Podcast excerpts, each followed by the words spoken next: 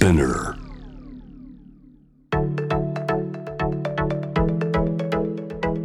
伊藤忠 Dear Life, Dear Future.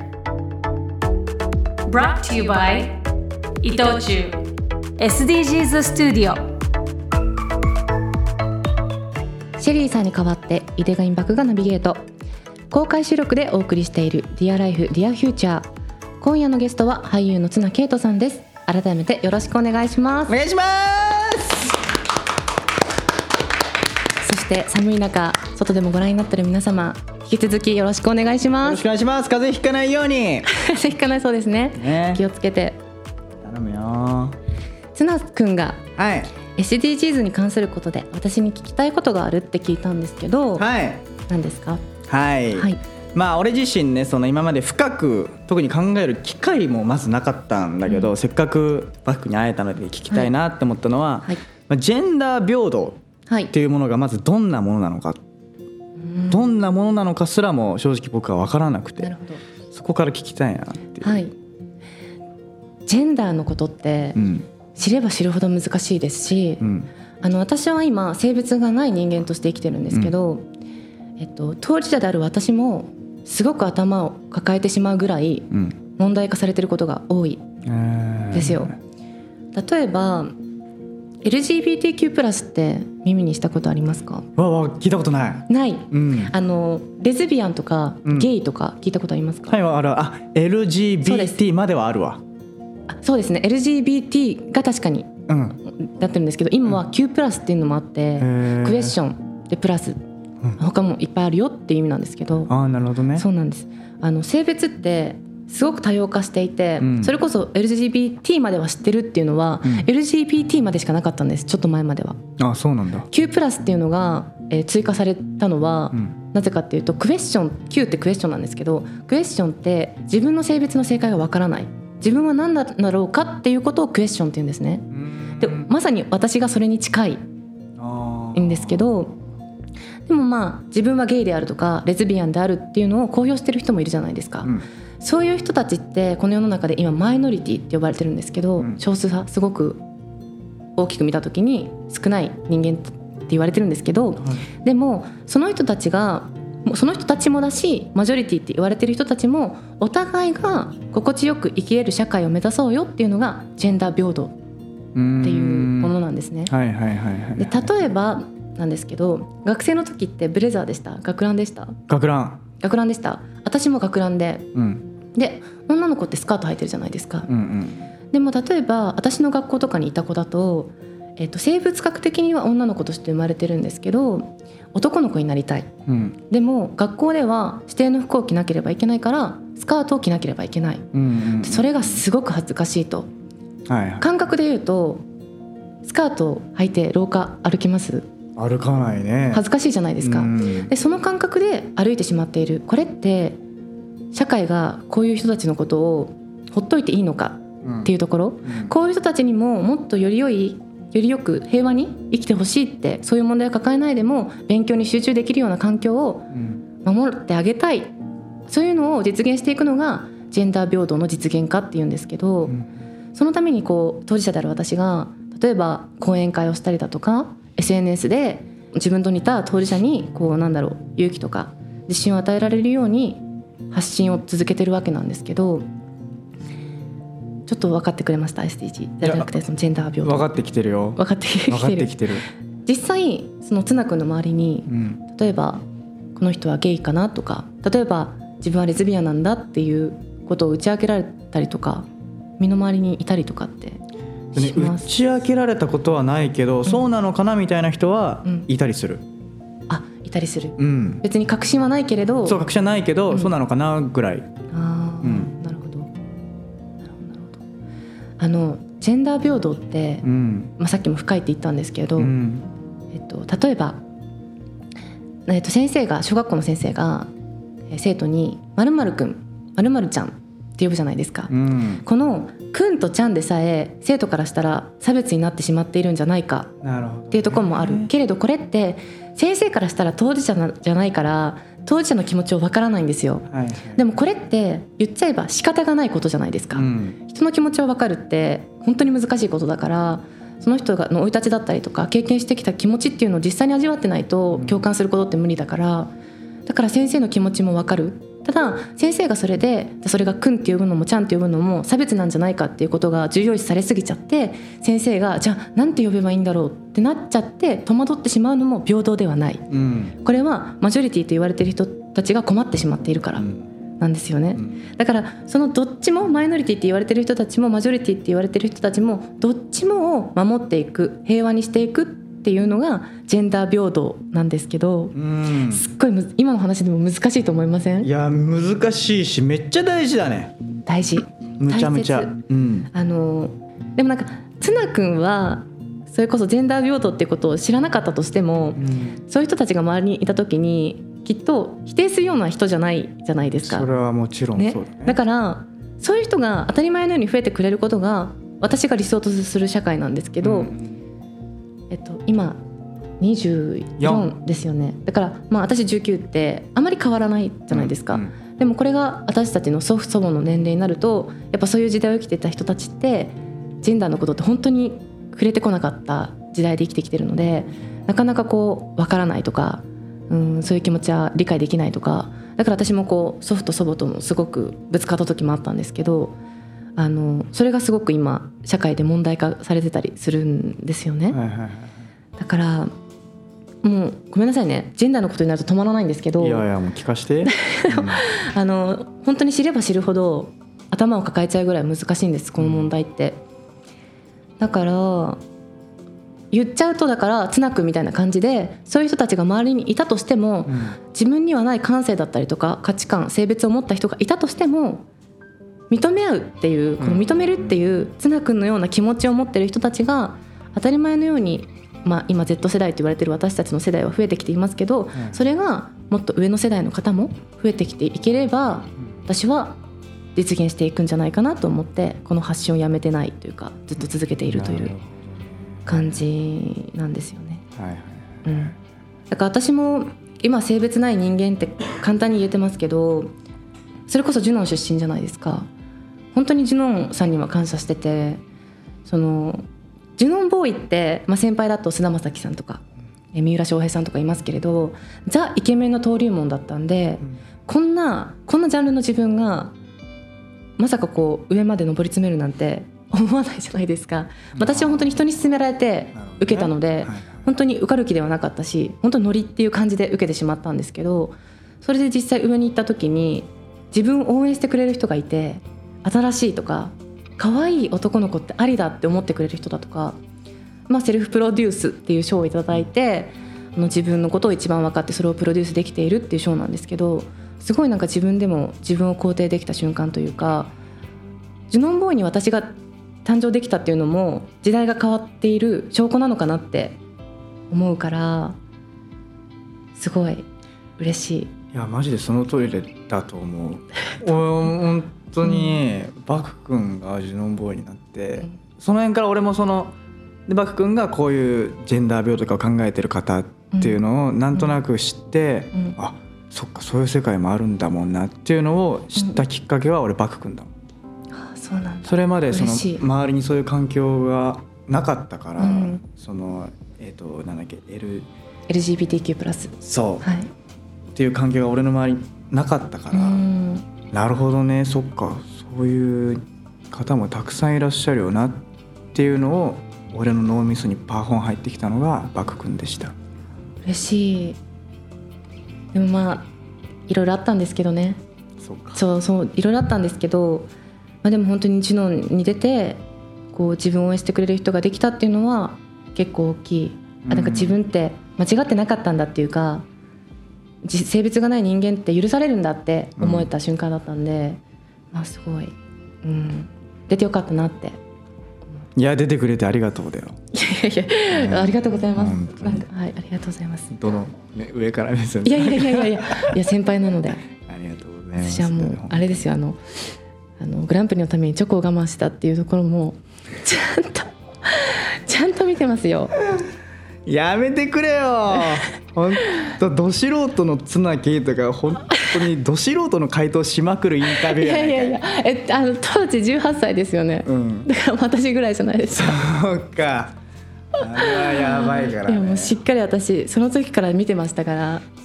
そう。だから本当に今日嬉しいんです。いやありがとう。俺も嬉しいよ、ありがとうございます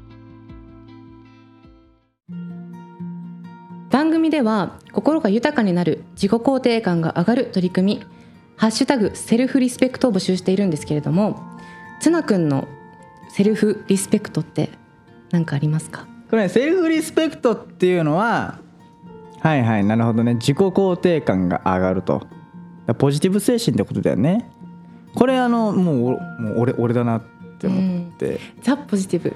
そう。そうってなんか言うのも恥ずかしいけど。オーラが出てるそのそうもともとネガ、ネガだったんだけど、うん。まあ、ネガに生きてても何も意味いいことがないと。うん。これだけは僕の中で間違いないなと思って、まあ、ポジティブに生きようって思ってからはもう俺なんかずっとポジティブになったんだけど、まあ、たまにそのネガがちょっとにじみかける時はあるんだけども、その人のいいとこをね探すっていうのをうん。いつもやってるかもそしたらなんか自分もいい人間になっていく気がしますね。間違いないかも。うん。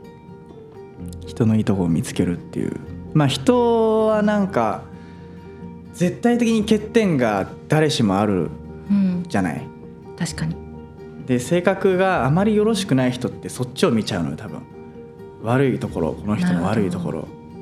そんなん見てたら俺キリがないからうん。全員もう悪い人間に見えちゃう、うん。じゃなくて逆に悪いとこ絶対あるかもしれないけどいいとこも絶対にあるわけだから、そこを見つけられる人間になるっていう、素敵。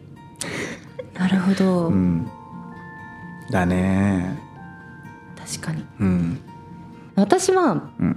逆に私は結構なんだろう自分に自信を張って生きてる方ではあると思うんですけど、うん。まあそれこそ人間だものということで自分に自信はなくなる時はあるわけで、うん。それこそ性別においてはマイノリティ側の人間なんでやっぱりマジョリティに合わせがちになっちゃう人間の心としては、うん。どうしてもこう戸惑ってしまったりとか孤独を感じてしまう時あるんですけど、うん。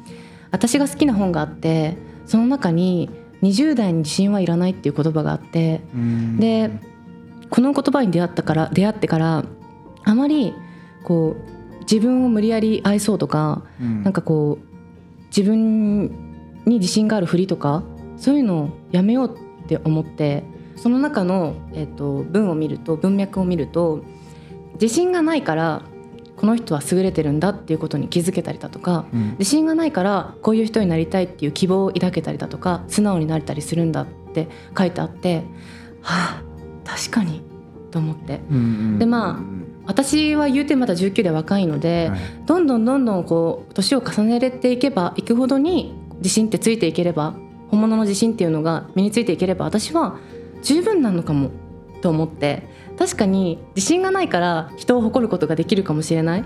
例えば綱君も人のいいとこを見るっていうのは多分こうなんだろう自分に自信がないって言いたいわけじゃないんですけど、うん。でもきっとこうなんだろうあの謙虚だからそう人のあのいいところが見えたりするんだろうなと思って、うんだからそこから私あんまり深く考えなくなったんですけどでも確かにでこれから私えっとね私ねあと8日で二十歳になるんですよ。あらららららそうだから、まあ、20代に突入してから自信っていうのはあの身につけていければいいかなって思うんであのその段階でこの言葉に出会えてすごい私良かったなって思ってるんです。その言葉に俺が今出会えてよかったなって思ってます。あ本当ですか、うん。シェアできてよかったです。あのね俺も自信が本当になかったの。うんうん今多少の自信はもちろん持てたし、うん。うんさっき言ってた本物の自信っていうものを今少しは手にしたんだけど、うん。前まで本物の自信っていうものが本当になくて、私も見せ物の自信しかなかったね。そう。なのよ、でうん。それが自分の中で嫌だなってずっと思ってたんだけど、うん。今の話を聞いてうん。別にまあゆっくり本物の自信が少しずつついていけばいいなって思った、うん。うん。確かに。いや本当に私も良かったです。よシェアできてありがとう。こちらこそ、ありがとうございます、えーところでですね、はい。今回「ハッシュタグ #DLDF813」をつけて私たち2人へ聞いてみたいことを募集したんです、えー S さんつなくん井出上さんこんばんは。私は社会人2年目なのですが仕事が辛くなる瞬間が増えてきました。お二人は仕事をする中でしんどい辛いと思った時どう乗り越えていましたか？また仕事を辞めて違う道に進もうと思った瞬間はありましたか？ツナくんの笑顔に毎日癒されてます。大好きです。ありがとうございます。ということなんですが。なるほどね。仕事が辛くなった時どう乗り越えてきましたかということなんですけれども。何かありますか？あんま辛くなんないんだよな。それこそ。うん。でもねそれこそさ何回か話に出てるけどやっぱ友達に会うっていうこれだけなんだよねはっきり言って。まあこれとかまあ実家に帰るとか、まあ人人だね。僕自分が大事な人に会うってだけで一旦辛い気持ちがリセットされるっていうか。うん。うんまあ、辛い時とかしんどい時って別にまあね無理して自分でいや切り替えなきゃって思う必要もないなと思ってて、だからそれこそそのこの前までそのブルームの活動をしててまあその某 SNS で僕がつぶやいたんですよ。やべ生きる記録がないみたいな。そこまでは言ってないけどどうしようやばいやばいマジでなえるわ。マジうわでも切り替えなきゃなって、うん。うん俺が本人がそんな言ってたらダメだよね、うん。しゃ頑張ろうぜ。みたいなつぶやきをしたの、はい。そしたらファンの方が、うん。いや別に無理してそんな元気になんなくていいよみたいなゆっくり前向いてくれればいいからみたいな。落ち込む時は落ち込めばいいし、うん。いつも元気な綱君じゃなくてもいいんだよみたいな言ってくれてうわその通りじゃんと思って。確かに。それがすごい俺の中で刺さってだこれも本当にしんどい時辛いと思った時どう乗り越えてきましたかっていうのは、本当に今しんどい時辛い時はまあ一旦もう落ち込むだけ落ち込んでうん。ゆっくり少しずつ友達とか家族だけに会ってリフレッシュしつつうん。確実にそしたら回復するからうん。でいいのかなって思いました。いや素敵なファンですね。はい、ファンがそれに気づかせてくれるっていうのもなんかうん、素敵なウィンウィンな関係性だな素敵だよね。うん。たありがとうね、本当に。ありがとう。いや本当に素敵です。うん。でも私もそそうですね。うん。仲のいい子に会う。ね。うん。話すと発散しちゃいますもんね。そうなのよ、うん。そうなのそうなの本当に。しどうにかなるっていうこう吹っ切れた気持ちにもなれるから、うん。あでも私もそうですね。家族に会うとか友達に会うとかそれこそこう応援してくれてる人の言葉を感じてうん。頑張ろうって思うっていうのは全く一緒かも、まあ職業が多分この方とは違うからあの変わってくるとは思うんですけどでもまあ自分が信用してる人とか、うん。信頼できる人っていうのに弱音を吐いてみて弱音を吐くことって悪いことじゃないですけどから、うん。あの逃げるは恥だが役に立つですよ。本当に、はいですからあのそういう弱音を吐いてたまにちょっとこう弱弱弱くなっちゃった自分にすがうすがるっていうのもうん。いいのかなって思います。間違いないです、うん、だからし仕事を辞めて違う道に進もうと思った瞬間はありましたかっていうのは？あります。あ僕は1回だけねある。だけど、なんか僕が今この仕事をしてる理由って何かなってたまに考えるんだけど、うん。俺もそのきっかけはジュノンボーイだから、うん。で僕もその多多選っていう形だったから、うん。まあ、チャンスをいただいてよじゃあやらせてくださいっていう形で。で、まあ、気づいたらここまで来てたみたいな感じだから。うん。なんかよくよく考えたらこれを自ら欲しいと思ってやってたわけじゃないからうん。なんでかなと思ったらやっぱ家族がね一番喜んでくれるのよ。で家族の中でも特に父親がすごく僕に愛を注いでくれていて、あのこういう話をするとねその家族がすごい喜ぶんだよ。あ それ父親がその結構芸能界っていうものに憧れを抱いていたー人で、その俺の夢をお前が叶えてくれみたいな、うん。そういう感じで送り出されてうん。この世界に入ったんだけど、一回多分俺が中途半端になっちゃってた時があるのかな。はい。その時に「お前そんな気持ちでやってんならやめちまえ」って言われた時があって父親に。LINE かなんかで。俺もうその言葉がしんどすぎて、うわ俺父さんのために俺やってきたのに。あーなるほど。その人にうん「やめちまえ」なんて言われたから、うん。マジでもうやめてやろうかなと思って、うん。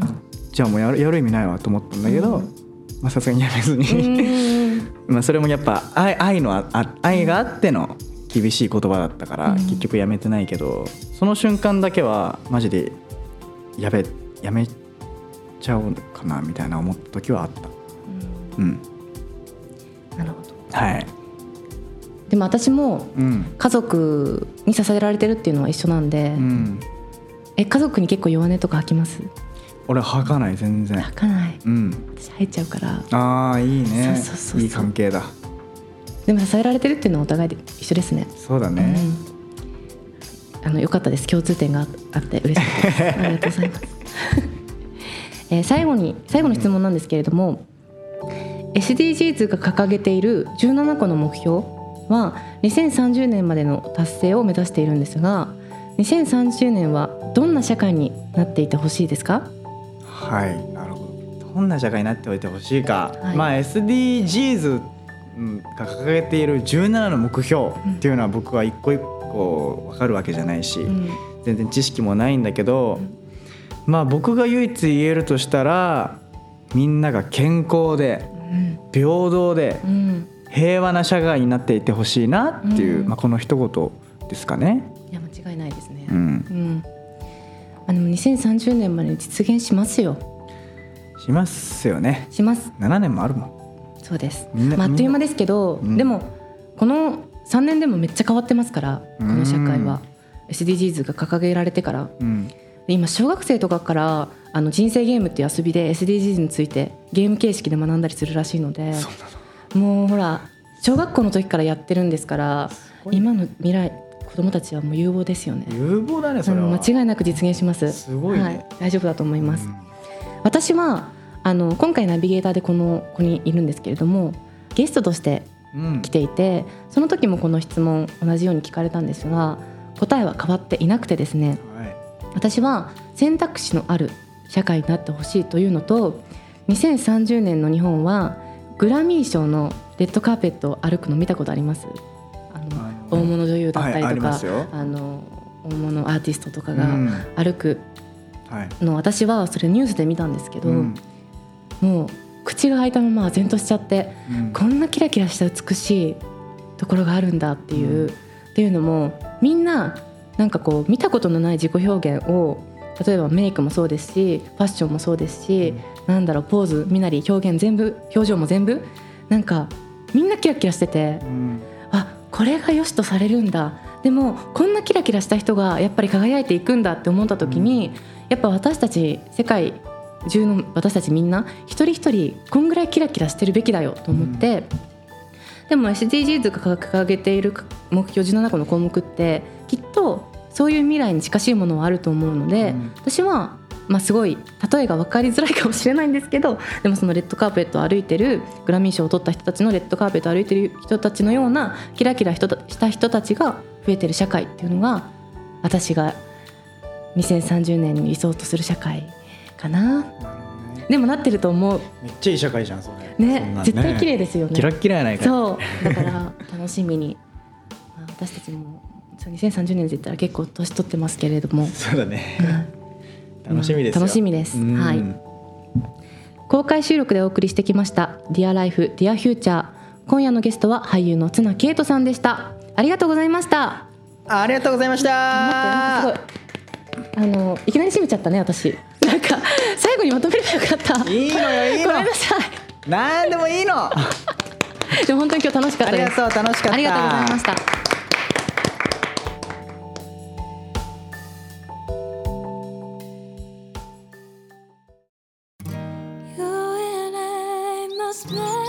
日当たりのいいベランダに鳥たちが遊びに来る。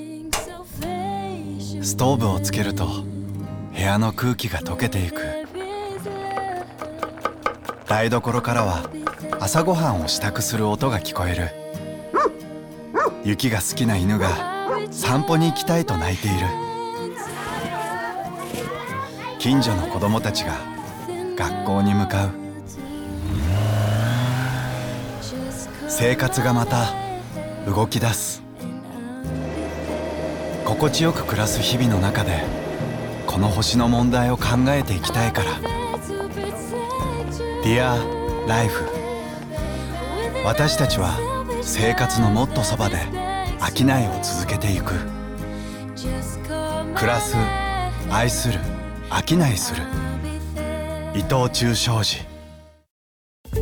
伊藤忠 SDGs スタジオに子どものための新しい遊び場が誕生しました。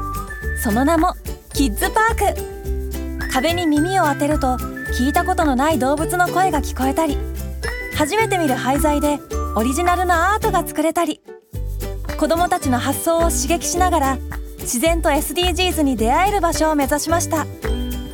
難しいことは考えずまずは思いっきり遊びに来てください。青山の伊藤忠 SDGs スタジオキッズパーク。入場無料。事前予約制です。詳しくはホームページで。